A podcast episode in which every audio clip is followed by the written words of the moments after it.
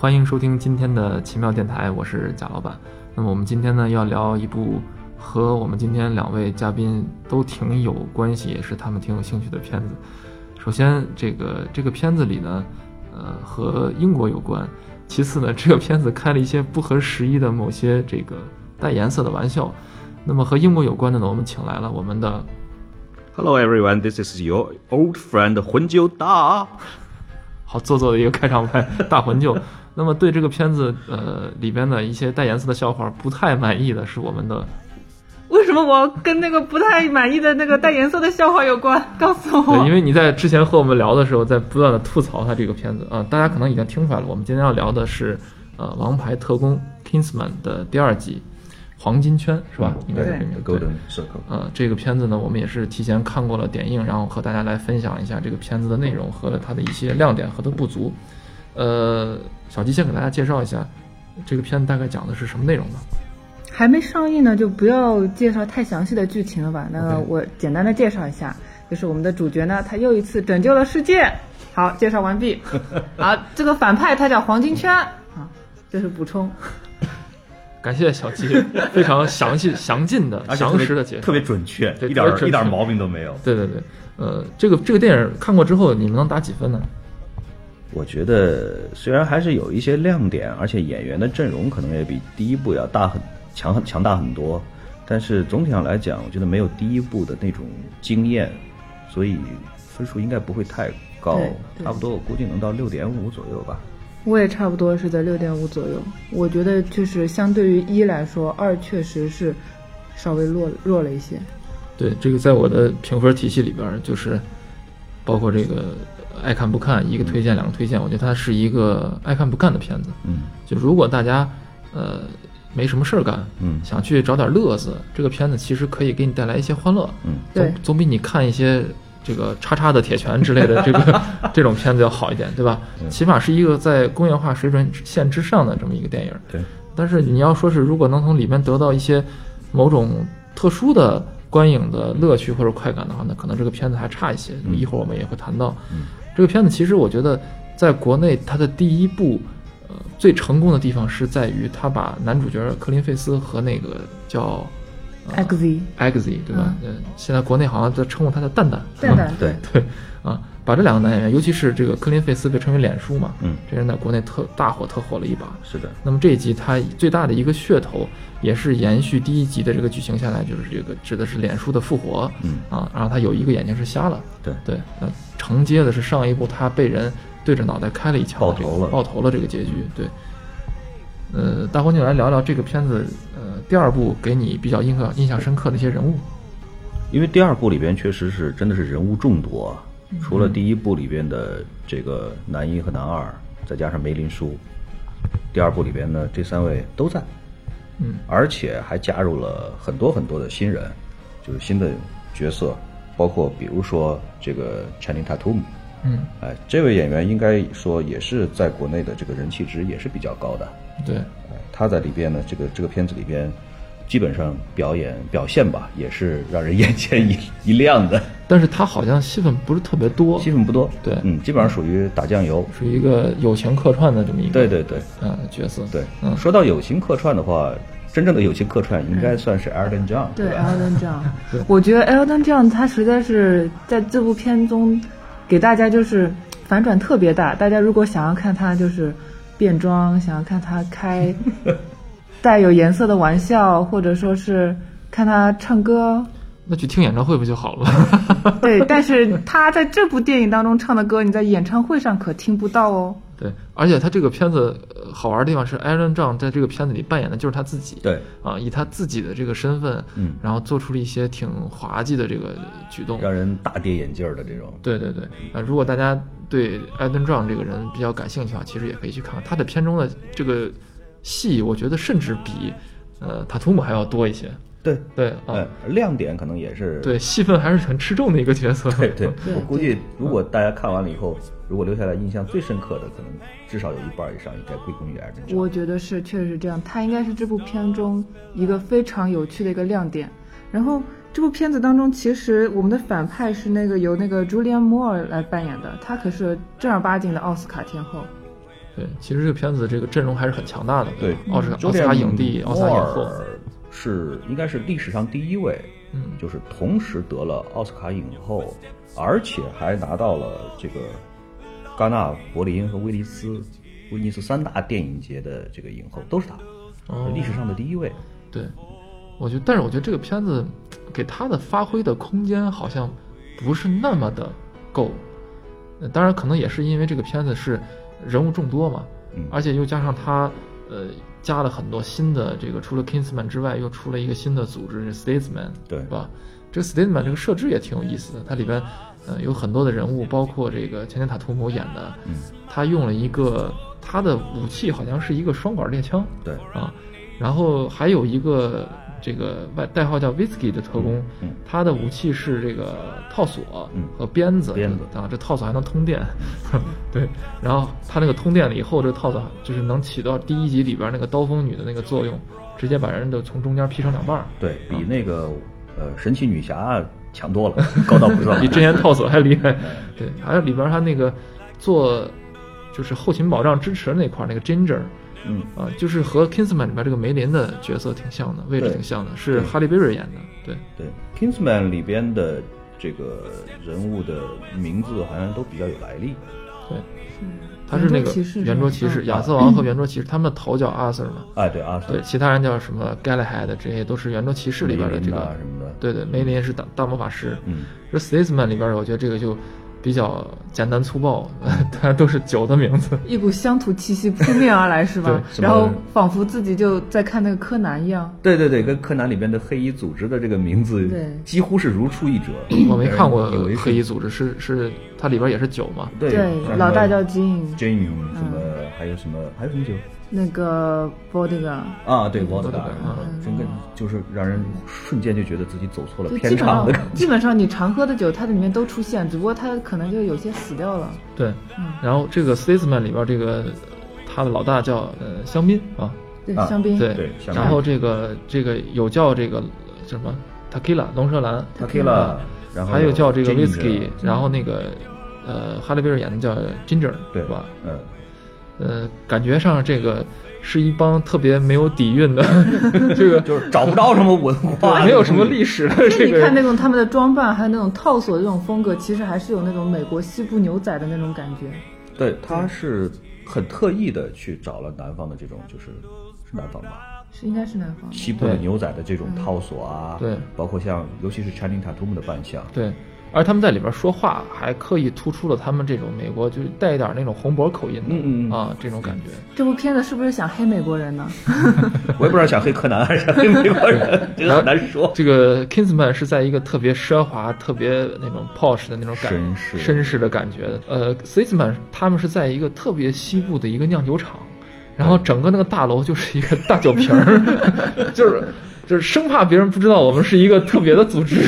他那个楼就是一个酒瓶儿那个样子。然后他们的总部上面那个老大待的那个地方，就从那个瓶塞子上面看下去是一个有着大天窗的一个房子，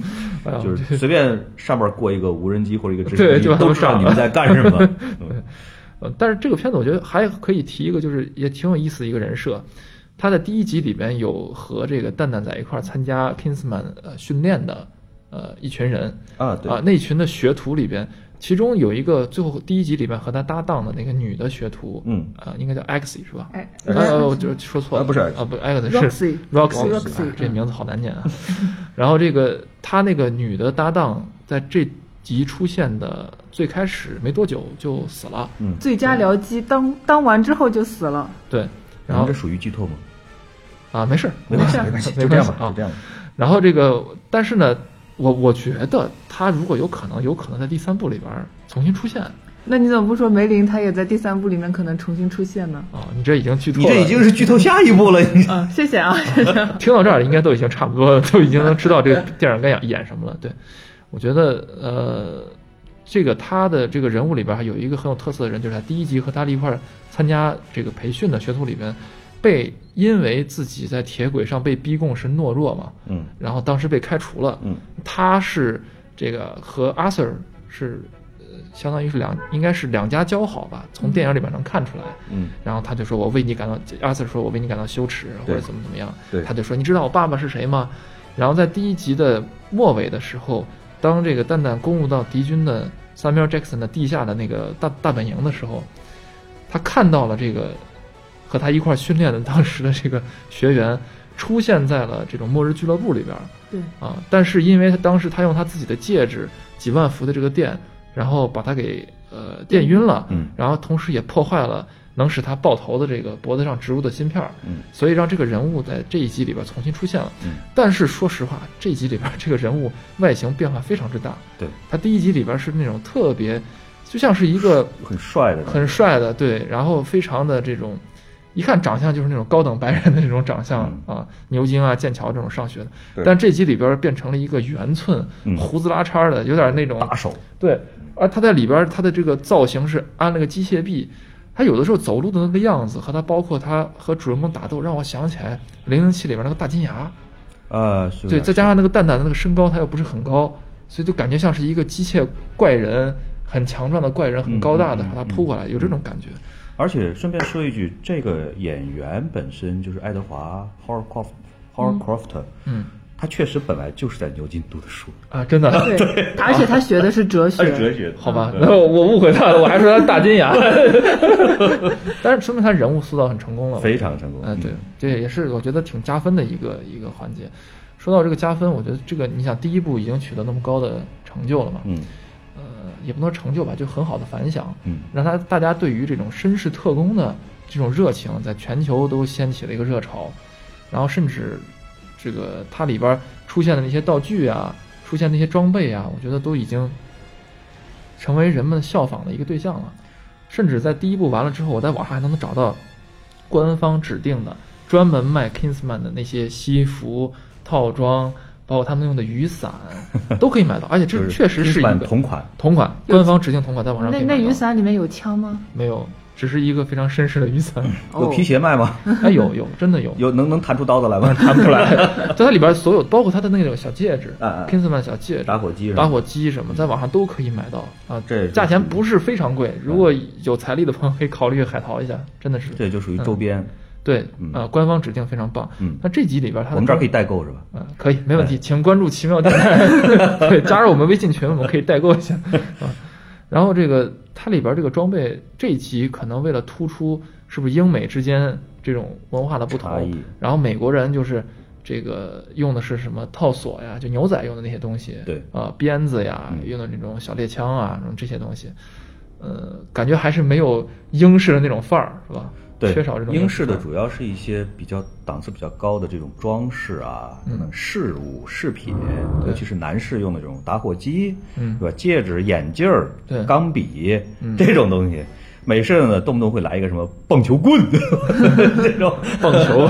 对对对，嗯，其实你想想看，放在中国的话，我脑袋当中就想到了黄飞鸿那种类型的，掏出一把伞，嗯。掏出或者扇子或者是拐杖什么的，啪啪啪就把敌方给打倒了。嗯，哎，你说如果要中国拍一个这个类似于《王牌特工》的，嗯中国的这个《王牌特工》应该叫什么名字？嗯，中国其实这个文化博大精深，嗯因为也不可能叫 China 年 Man，因为 China Man 是带有一点贬义的，对有，点中国佬的这个说法，是吧？呃，嗯，这个叫什么名字嘛？这个大家可以集思广益。对。嗯然后你说里边那些人的代号应该叫什么？具有中国特色的，煎饼果子、肉夹馍。你继承了继承了我肉夹馍的这个，凉皮儿、羊肉泡，对对对，你不能想一点高大上的，比如说什么嗯。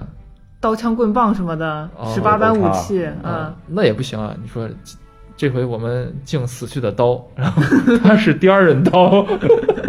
也其实中国能叫的太多了。对，你像美国的这些酒叫起来好像没有什么文化气息，但是你要换成什么中国的这些个酒，嗯，这你一听就很有年代感。哦，杜康，对呀、嗯太白，对，嗯对吧？多好。西凤是你就？算叫个二锅头也很有特点的呀。哎，对不对，对，呃，对，我是第二期的二锅头。就像那种什么梅兰竹菊啊，还有那个朱雀玄武这种都可以，哎，都可以啊、嗯你可你你如果嫌人数不够，你可以用天干地支来凑啊。对，能凑六十个人。水泊梁山一百零八好汉呢，这个人数一下子就上去了。不错不错我们要算上中国那个人口基数，比美国人多好多呢。其实还可以《封神演义》嘛，呃，一上千号人物。对啊对啊，三国什么都 都行啊。所以说起这个文化差异，也是这个《王牌特工》里边他的一个刻意打的一个点。嗯呃，包括英上上一集其实的文化差异体现在，比如说英国的贵族文化，嗯和那个主人公男主人公蛋蛋他所在的那种英国底层的这种文化，混混文化啊，混混儿啊，这种这种之间的这种冲撞。嗯那这集里边儿冲撞，可能他想主打一个就是英国和这个美国、英美两个国家之间文化的这种冲撞。对而且他的这种文化利用的这种梗，可能比上一集还升级了不少。嗯对，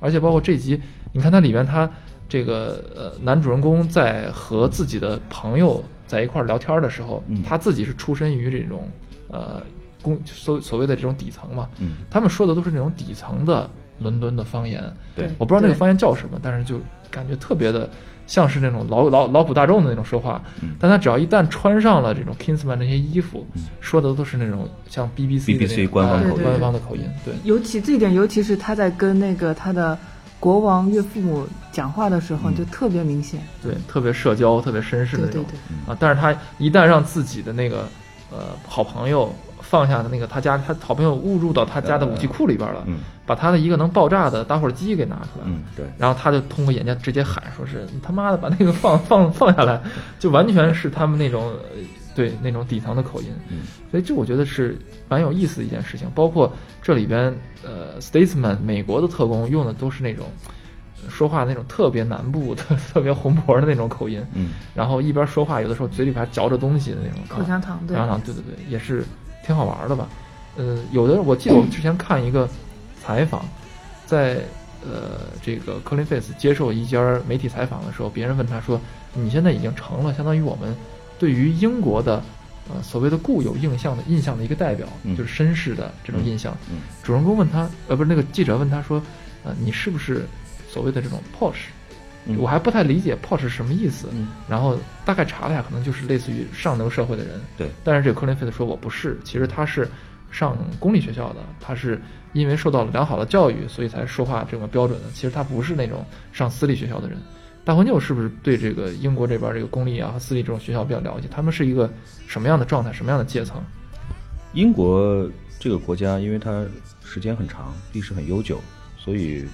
它的教育的制度也已经很成熟化。它呢是中小学吧，呃，分成公立和私立两种。公立的话呢，就是嗯，周边的孩子们都可以上，呃，几乎是完全免费的。所以在很多的就说是一般的普通的家庭，如果收入确实比较低，那么就是只能把孩子送到公立的这种学校去上。但是这种学校的教学的质量一般来说也不会高到哪里去。但是私立的学校的话呢，就是一年要收很高很高的学费，相当的高。一般来说，如果某个家庭他如果有两个以上的孩子的话，很多家庭是很难以负担让两个孩子同时上得起私立的这个学校的。所以私立的学校呢，收这么高的学费，那肯定它这个教学质量是基本上也是比较可以得到保障的，因为它学校的开设这个学校其实就是为了赚钱，说白了，我就要通过这种高教学质量，能够留得住学生，能够招到更好的学生，然后我用这个钱呢可以招聘更好的老师，嗯然后进一步的提高教学质量。所以很多的这个有钱的家庭，或者说比较收入比较高的家庭，都愿意让自己家的孩子尽早的能够上私立的学校。而且他们是不是也有这种传承？比如说你从私立学校上来的，就肯定对的是牛津啊、剑桥啊这些好的这种大学，而且都是自己祖一辈儿、父一辈儿的这种在这种上学。因为我看第一部里面，他们在训练营忽然碰碰面的时候，他就说是：“哎，你是牛津的，嗯还是剑桥的？你不会是什么什么什么的吧？”就感觉这些人都是一个圈子。对，英国的这个国家，因为确实它历史太悠久了，又要说一遍，所以它的这个阶层和阶层之间的流动其实是非常少的。嗯也就是说，用一个俗一点的话来说，就是这个底层的社会、底层的阶级没钱的，一般来说下一代很难改变他的这个现状。哦，然后，如果是高层的、上层的有钱的家庭，那孩子这个借助家庭的这个优势，他可以很容易的能够维持他的这个阶层，所以阶层和阶层间的流动非常的少见，可以这么说。然后这个别人问呃克林费斯说你是不是 posh？嗯就是这种 posh 的人，他是一种什么样的人？他是很优雅的，因为在英国有没有见过这种老绅士的这种感觉？他们是个什么样的人人群呢？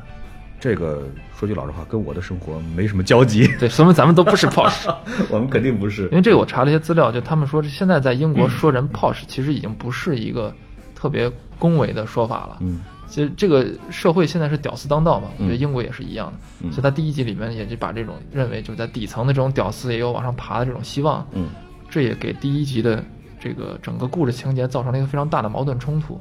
但是在相比于第二集来说，我个人认为它好像这种剧情上，就是这种你设置的人为设置的文化冲突，对剧情上的这种推动好像就没有那么的明显，它更多的成为了一种噱头。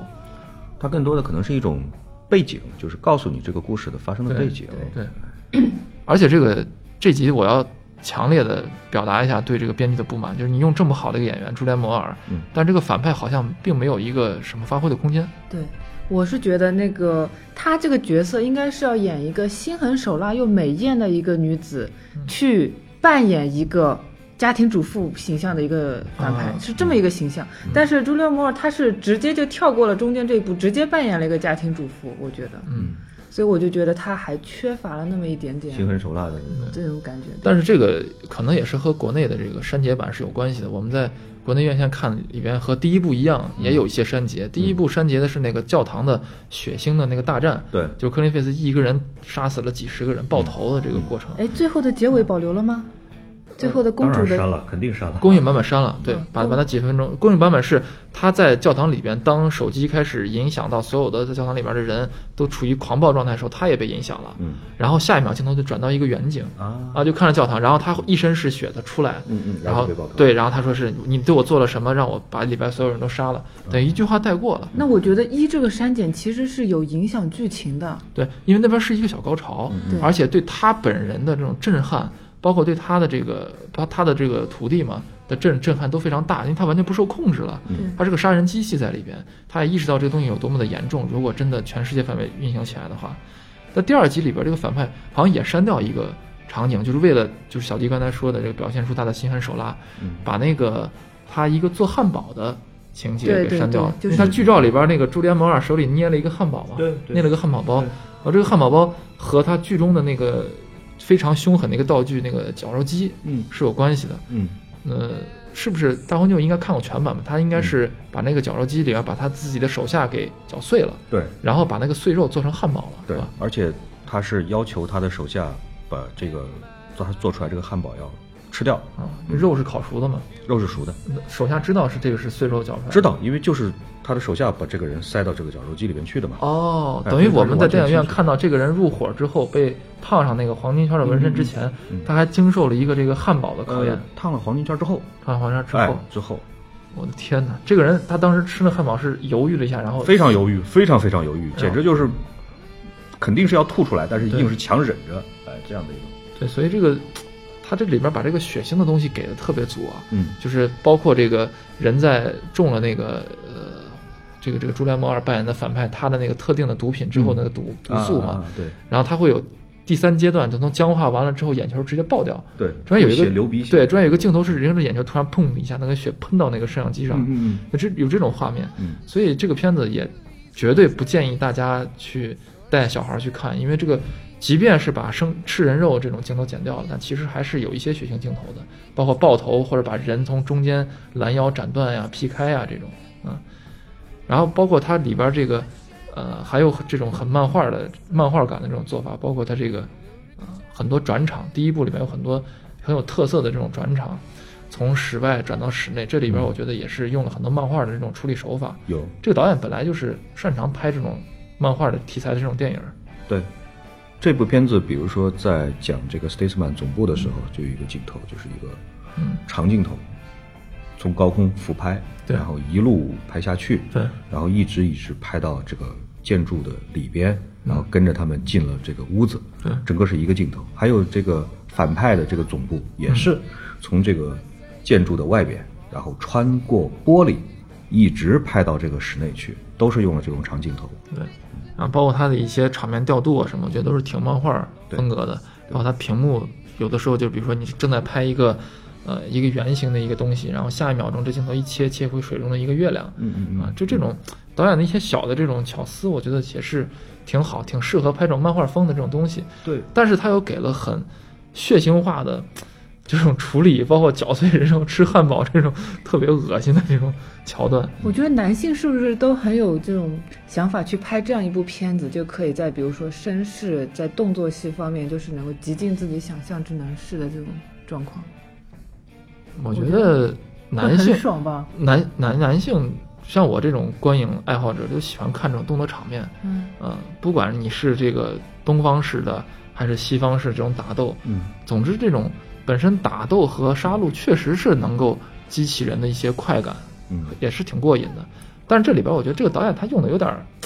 有点儿过了，有的时候为了表现血浆而，我觉得这是导演的一个小趣味。对就他喜欢这种小趣味。你像这个他的那部影片《海扁王》应该是他导演的嘛，对对吧？对对，《海扁王》里边你就看他里边那种小趣味，包括这个呃放火是把这个人蛋蛋给烧着了呀，嗯。然后包括这个打的这血浆鼻血倒是乱飞啊什么，嗯。他是觉得这是一种很漫画式的一种处理手法。啊，啊，我们看漫画里边也是经常这个人，比如说嗯。呃鲜血淋漓，但是其实你看漫画的时候，并不是那么的恐怖。对。把它电影化之后，它带有一点喜剧色彩，同时也很血腥。嗯。而这个导演有意思的地方在于，他把这个性的这种笑话，嗯。他是非常痴迷于用这种笑话的。嗯这个我觉得可能是不是也会可能会引起一些女性观众者的这种不满。我倒觉得这部片子里面性的笑话还行，但是我觉得比较不满的一件事情就是那个 Elton John，嗯他是不是就是感觉在消费自己的那个同性恋身份了？就是影片当中其实有一段可能就是在国内上映的版本当中也剪掉了，就是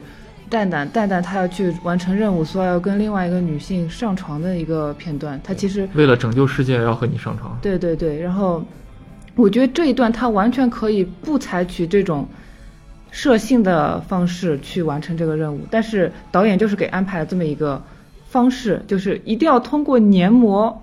然后把那个追踪器放置到那个对方身体当中对，而且他这里边还开了一个小的一个性笑话，就他有那种因为黏那个黏膜特别像那个避孕套的那个样子。对对对，哦对，我想起来了，对，然后那个他把那从那个车里边拿出来的时候，他还以为是那个 whisky 那个美国特工自己用。他说：“你们的这个，我我我知道你们这个小，可是为什么会这么小？对，可能是有。”对，他就说不是，这是我们套在手指头上的，是为了把它尖端的那个追踪器放到那个女性的那个黏膜里边儿，然后它就能够和你的身体里边结合，你到哪儿我们都能追踪到。然后大家可想而知，对吧？套到手指头上，然后和它这个某些黏膜结合。他说这个要放到，他一开始问是不是要从鼻孔里塞进去啊？那不是从鼻孔，然后大家都静了一下。导演其实是在暗示大家，暗示观众，其实大家都已经知道从哪儿放进去了。但最让我觉得夸张的就是，他甚至已经开始拍到他戴上这个指套之后，然后手指顺着这个女主角的这个，也不是女主角，就是那个呃，就是这呃，他们想跟踪的那个女性的那个身上，顺着她的肌肤往下滑，然后最后的那个镜头已经最后拍到了，就是她可能一旦一到这个这个画面剪切过去之后，这个追踪器都已经落入到了这个女性的这身体里边，附着在她的体内了。但是我听说好像《大黄牛》是不是未删减版里边，他已经是把这个全过程都已经拍了。啊，就是多了一点点，嗯，多了几秒钟对，就最关键的几秒钟剪掉了。，大环球那玩意儿没什么好看的。对，有个老司机告诉大家，其实这个影响不大啊，影响不大。大家去电影院，但是你去电影院的时候，当他开始拍这个手指下滑的画面，而镜头没有一般镜头会往上移的嘛，对吧？嗯但镜头又没有往上移的时候，我觉得这个导演真的是还是挺污的。那我是觉得，就是这种射性的玩笑的话，它是放在这么一个就是影响剧情的一个地方，它完全可以不用这种。我觉得你用这个其实还是挺怎么说呢，挺有风险的。对啊，你第一集里边这个呃，脸书要跟踪蛋蛋，把呃回回到家之后的情景，他只是拍了拍他肩膀是吧？就把一个跟踪器放他衣服上了。你这集完全可以用一种其他的追踪器，头发呀或者他非要用强。行增加难度啊！对对对首，先一点呢，这种东西根本就不可能这个植入什么追踪器，这根本就是在原理上就说不通的事情。这个这个片子其实你没有必要那么严格的去追它到底是有哪些科学原理。你包括它里边这个呃出现了很多道具，像皮箱会发射导弹，然后同时还会当机关枪，最后展开了还是一个盾牌，然后包括它那个是雨伞，这都是基本上不可能装那么多装置的，对，这个是违背原理的。这个没有关系，嗯这个没有关系，就是说你可以做一点神话或者说是呃科幻的有一点点设计，因为零零七不也经常这么干嘛？对对吧？这个都没有什么太大的关系。但是像刚才讨论的这个追踪器的这个桥段，说一句老实话，这个东西我更加倾向于认为它是编剧的恶趣味。对对对，确实是这样。没，其实没有必要。对但是它就好像某一些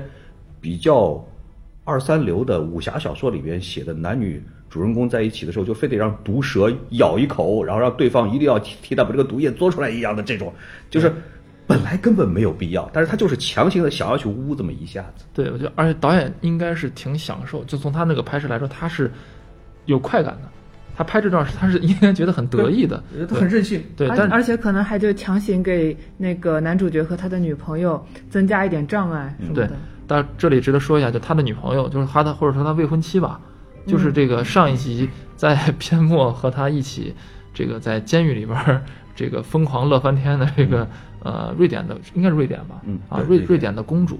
对，然后他这集里边也面临着一个自己如何以一个普通人身份，然后公开自己进入上流社会，嗯。然后他如果和公主结婚，他相当于是个亲王了嘛，对吧？也是也是具有皇家头衔的人了，对他需要这么一个头衔。然后这个呃，我觉得这个片子他是想再去强行，就像大刚才大魂就说的，强行去布置这样的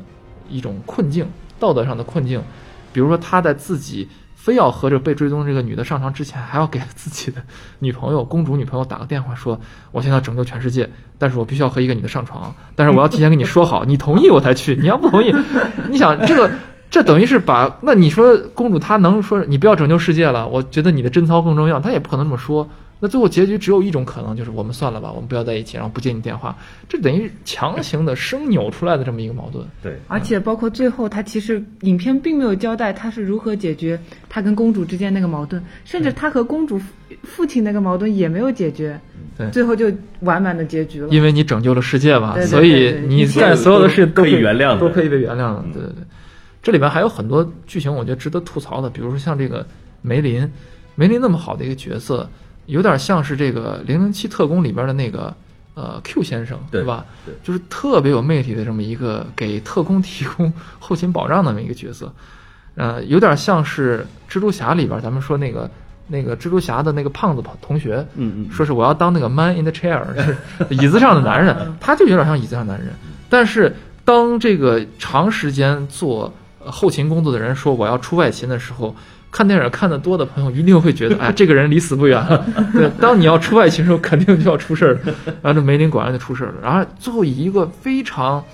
莫名其妙也没有必要的死的方式，然后让自己牺牲掉。啊，死了。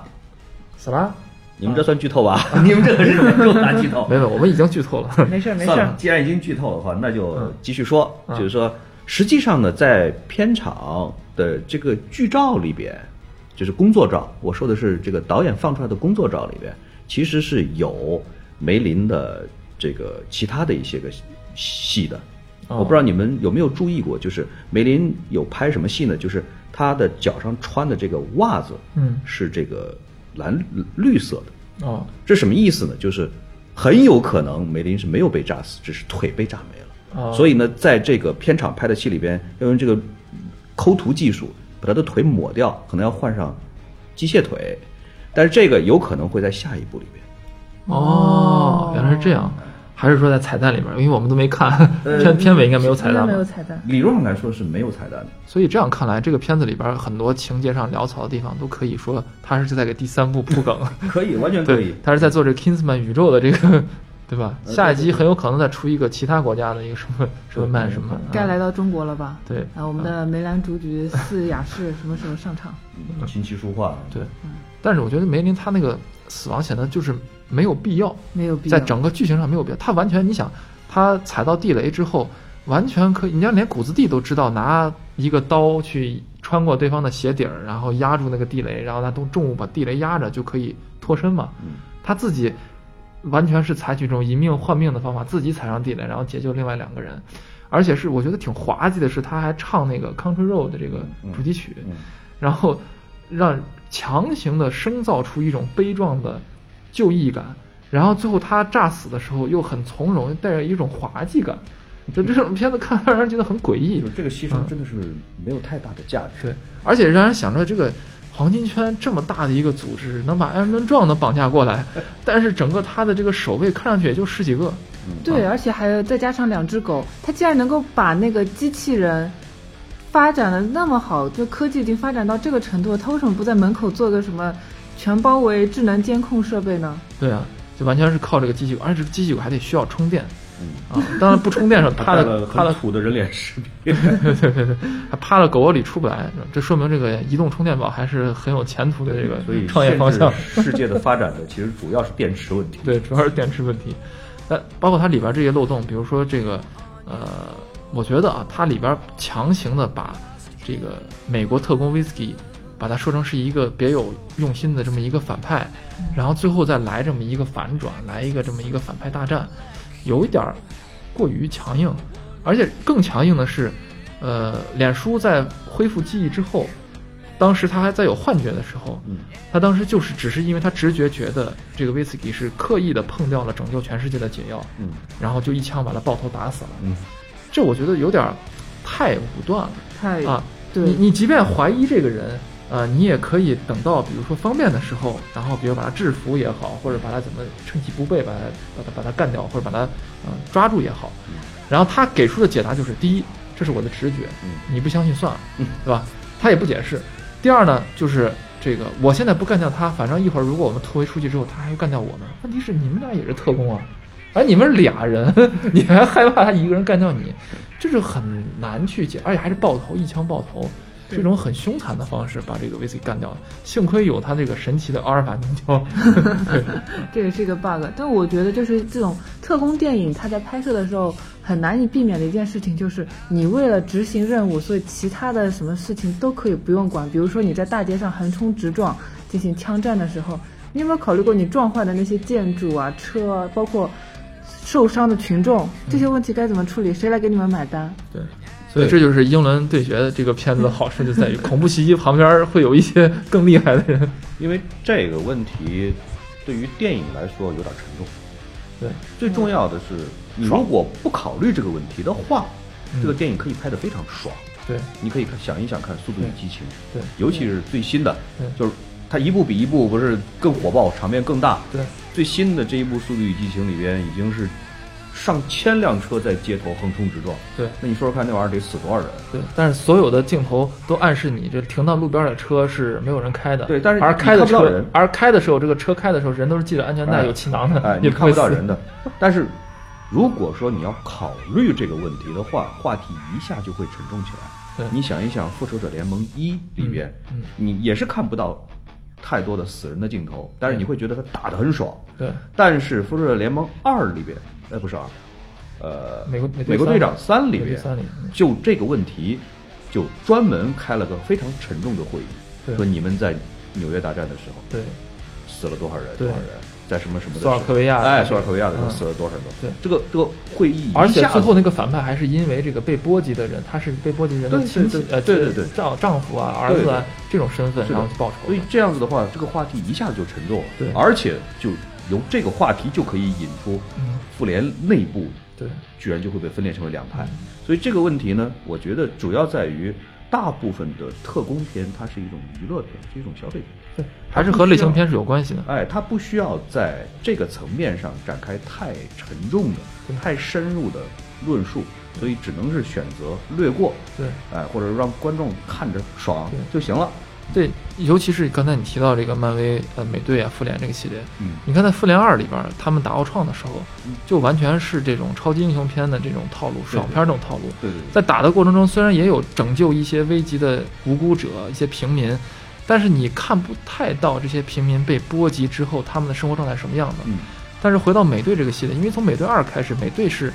这种有点政治惊悚的嗯，这种这种类型在里边的，所以他就会提出更多的，比如说你们是超级英雄，但是你们打的过程中波及的无辜的人，找谁去买单嗯啊？这样的一些话题。而我觉得这样的《王牌特工》，它甚至比呃《复联二》这种超级英雄的这种爽片，它更这种无脑爽片一点。就是他他完全他不去在意这些事情对，啊，他也不去考虑这种事情，他的这种呃虚幻感就是一种漫画感。对对对他漫画感里面塑造出来的一些能够横行世界的，而且是独立于各国政府、独立存在的嗯。啊这么一个独立情报组织，这本身就已经够虚幻了。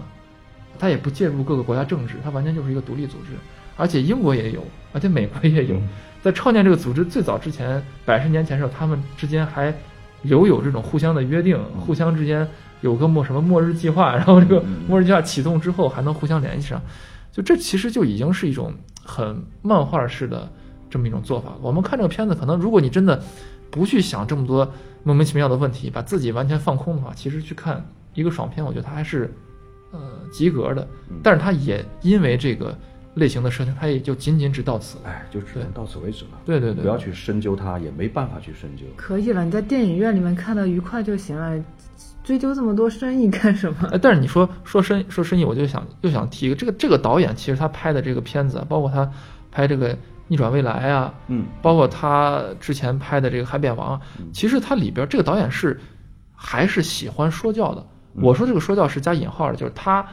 有一种他有他自己的思路。他有他自己的想要去宣导的、去传达的这么一些主题的思路，嗯。但是他会用特别的好玩的方式，或者是用着整个这种政治大背景来进行一些暗示，或者在边角上进行了一些旁敲侧击的一种方法表现。你比如说这集里边，他把这个。呃，美国总统塑造成一个特别无脑的、嗯哎 特别中二的，然后跟别人打完电话，跟那个 Poppy 对完话之后，把笔记本合上说：“这个扯女人，她还不知道吧？我其实骗了她，哈哈哈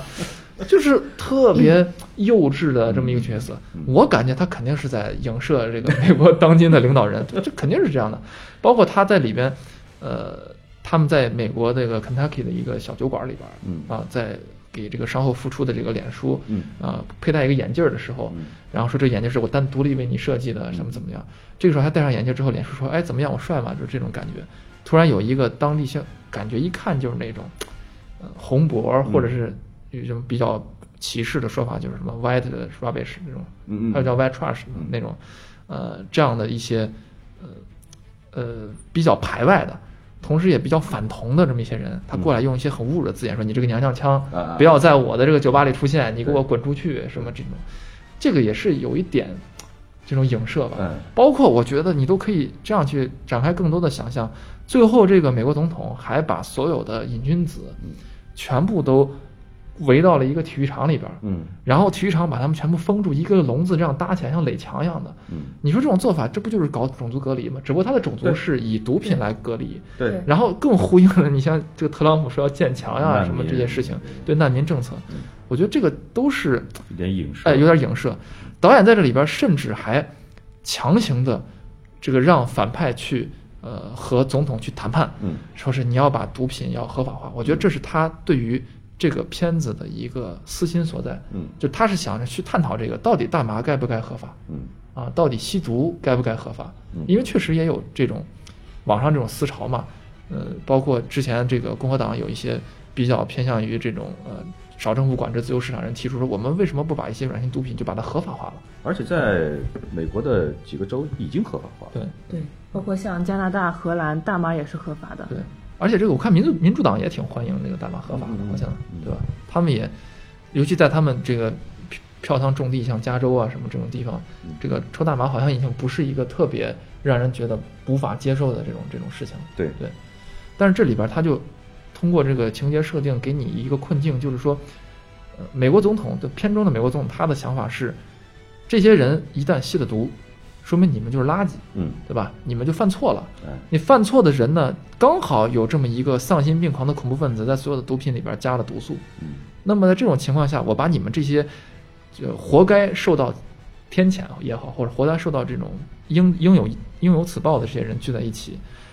相当于把你们自生自灭嘛，就相当于一个成本最低的一个成本最低的清清除计划。人类清除计划，哎，对这些人真的太恶毒了。对，然后就把这些人清除之后，那我的这个社会是不是就变得更纯洁了呢？对吧？留下来的都是精英嘛。啊，对，都是精英们，都是这种不犯错的这种人。嗯然后最后他身边的一个女助手嗯也吸毒了，嗯，然后呢，他可能服用了一些软性毒品，而且他是真的是，我是为了你总统，对没日没夜的拼命加班儿，对我然后才我连一周七天，每天二十四小时随时待命给你去工作，我也得需要一些这是一个特别有讽刺的对。然后总统最后说把他抓住，那你就是犯错，你没什么可说的，对吧？那我觉得这里边可能他想表达出的，或者导演或者编剧想表达出的想法，还是倾向于说，呃，某每些每个人都有可能犯错，你有可能因为自己的软弱，不管是精神上的还是身体上的，接受了诱惑，那你受到诱惑之后，应该给你一个机会，嗯而不是说把这些人全部清除掉。当然，从编剧或者说是导演的思维上来讲，我们是可以理解他这样子的观点的出发点的。嗯但是你提出来问题，总比解决问题要容易得多。对因为他呢，实际上是把呃当前的一些他认为有问题的观点或者说想法，刻意的去夸张化、对去扩大化，去放在了一个极端的一个环境里边，然后他愿意告诉你说，你看，所以这样子是错的。对，但是其实你说现在人类社会对毒品真的有什么好的办法吗？也没有，是或者说难民问题等等这种的，都是一个非常非常复杂的。但是把这种东西，你要是说是想要放到电影里边来解决，这是不可能。但其实电影里边已经明确的表达了主创他们的一个倾向性，嗯就他们认为这每个人都会有软弱的时候，嗯可能都可能有犯错的时候。你包括那公主，她不是因为失恋嘛，对也抽大麻嘛，对对吧？每个人都有可能，甚至包括上流社会上都有可能，精英所谓的精英都有可能。那么这些人都犯错，为什么不给这些犯错人一个机会呢但是呢，也不要让毒品都合法化，嗯因为你毕竟是做了一个吸毒的事情，也要需要承担自己的所要承担的这个成呃成本，或者说犯错也是要受罚的。对，包括最后他也给出了那那个蛋蛋他的一个朋友不是也吸毒了吗？嗯然后也也抽大麻了嘛。最后他嗯朋友这个从这个僵僵化的状态中恢复了之后，他说我再也不碰那个玩意儿了，说我再也不吸毒了。这好像也是一个嗯，小和解，是吧哎？，嗯说是是，确实是这样子的。而而且一般来说，就是拿到软性毒品比较容易的地区，拿到其他毒品也是非常容易的。嗯而且我们通常是觉得，就是说，嗯、一个城市如果吸毒的人过多，他们可能就会造成一些社会上的危害，这对于整个城市的那种呃管理或者说是呃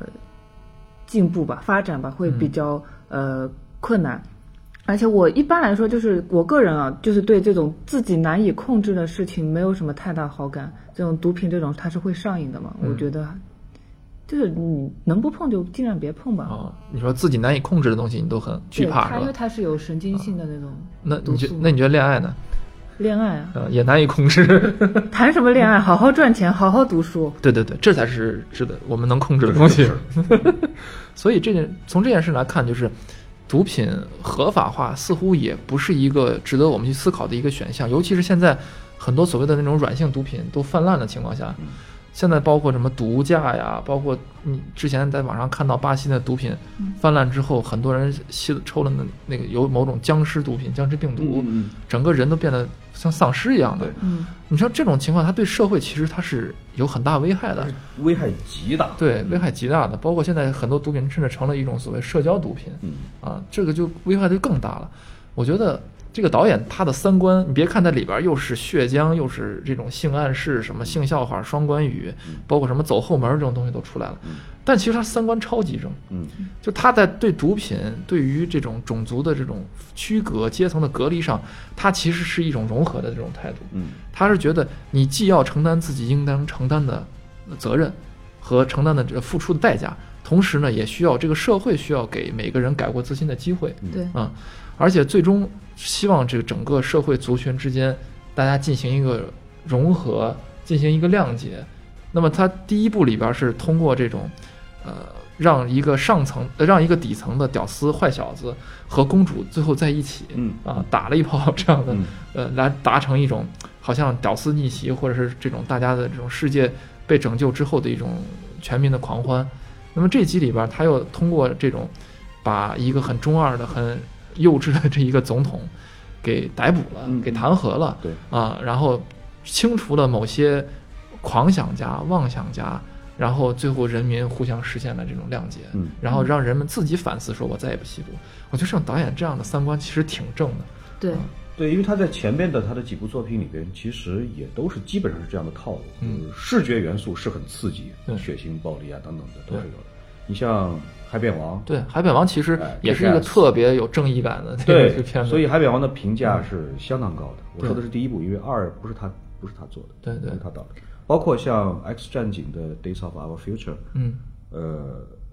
这个片子应该也是《X 战警》系列里边目前迄今为止好像是评价最高的一部。对，而且他他那个里边和政治的结合也挺紧密，对对政治也是个大背景，嗯。甚至包括他之前片子里边很多宣传的物料都是以这种包包括古巴导弹危机啊什么这些，都是有这种政治梗在里边，但是又结合了变种人，我觉得这这是导演的一个呃很巧妙的夹带私货的这么一个地方，对他是这个导演在这部片子之前，就是《Kingsman 二》之前，他是从来不拍续集的。哦，《海扁王二》不是他，嗯，《X 战警》这一集呢，应该说也不能算是续集，只能算是这个系列里边的一部。对，哎，应该也不算是续集。嗯。这个《王牌特工二》是他第一次做他自己的续集，嗯。第一次，但是确实也是有一点遗憾。也是因为珠玉在前吧，对。第一集太成功了，第一集非常嗯成功，第二集里边呢，无非就是加入更多的、更火爆的、精彩的场面，对。然后是加入更多的人设，对，更多的道具，对。嗯。但是呢，你把这些个东西堆砌的太过头的话，嗯。就势必会影响这个故事的主线对，以及你想要表达的东西。对。我们都在认人了，对吧？我们都在认这个 Channing Tatum，对。认 Halle Berry 什么什么的，一个个认过去。但是这些个角色都是昙花一现的，就也就也就过去了。嗯。比起第一部里边的，比如说 Samuel Jackson 演的大反派，嗯，他就可以给人留下来非常非常深刻的印象。包。括那个刀锋女，我觉得对刀锋女的这样的设定，嗯，然后也是他里边想传达的东西太多了吧，可能有点受到影响。我觉得你们对于一个电影来说，就是你们希望它能够传达的意义，就是不用做太高的需求，包括像那种什么提出一些社会问题要解决，解决不是电影的问题，解决是全社会，甚至说可以说，比如说是政治家特别需要关心的问题，是全社会需要解决的问题。电影它文艺作品，它只需要把问题提出来，让其你对让大家思考这个问题的对严重性。对，提出就是提出这么一个问题，我觉得对于电影来说就已经是足够了。嗯所以回到这个电影，就是如果你抱着一个没有什么期待的期待，然后闲着无聊走进电影院的话，相信这个电影可以带给你很多的欢乐，对啊，很多的刺激快感。呃，如果你想这个寻求某种有深度的这种观影的话，建议大家去看这个更有深度的这种片子，对吧？就不需要走到这种片场里边了 啊。而且如果想要让小孩受到教育意义的话，千万不要去看这个电影，他会吓哭的。嗯 好，今天呢我们就先聊到这儿。OK，好，大家再见。大家下期再见。好，谢谢大家，拜拜。